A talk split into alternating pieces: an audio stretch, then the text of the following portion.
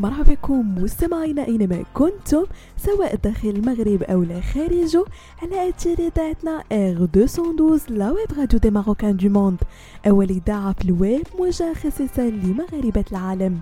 فقرة Tech Week مستمعينا كرفقكم في إطلالة في آخر ما وقع في les nouvelles technologies high-tech digital باش ترجع حياتكم اليومية أذكى وأسهل. والبداية مستمعينا من الرباط وفي إطار تشجيع البحث العلمي بالمغرب نظمت المدرسة المغربية لعلوم المهندس لمسي الدورة الخامسة من المؤتمر الدولي للتكنولوجيات المتقدمة من أجل الإنسانية تحت رعاية وزارة الانتقال الطاقي والتنمية المستدامة وبشراكة مع المدرسة الوطنية العليا للمعادن بالرباط والمعهد الوطني للبريد والمواصلات والمعهد الوطني للإحصاء والاقتصاد التطبيقي.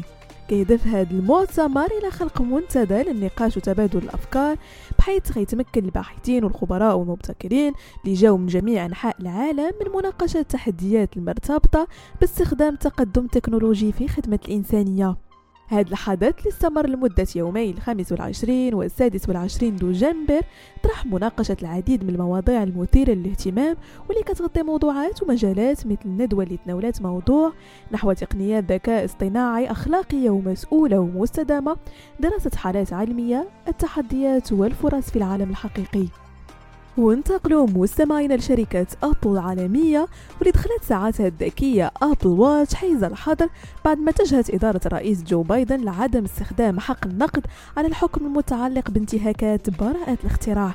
هذا القرار جاء بعد ما قررت لجنة التجارة الدولية الأمريكية في أكتوبر حظر استيراد بعض طرازات Apple Watch للولايات المتحدة الأمريكية. بسبب براءة اختراع تكنولوجيا كترصد معدلات الأكسجين في الدم تعود لشركة ماسيمو للأجهزة الطبية. من جهتها أعلنت أبل بعد ساعات من صدور قرار مكتب الممثلة التجارية أنها غتطعن على حكم لجنة التجارة الدولية أمام محكمة الاستئناف الأمريكية للدائرة الفيدرالية. ونختم مستمعينا فقرة Tech Week بشركة إنفيديا الأمريكية لصناعة الرقائق الإلكترونية واللي تبرعت حسب رويز بما يقارب 15 مليون دولار لمنظمات إسرائيلية غير ربحية لدعمها في حرب غزة. في هذا الصدد قالت انفيديا إن آلاف الموظفين من أكثر من 30 دولة تبرعوا بما مجموعه خمسات الملايين دولار.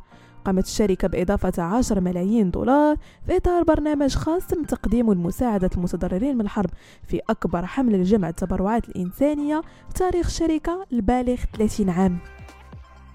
بهذا مستمعينا كنكون وصلنا لنهاية فقرة Tech Week نضرب لكم موعد la semaine هادشي كامل على هادشي R212, la web radio des Marocains du monde.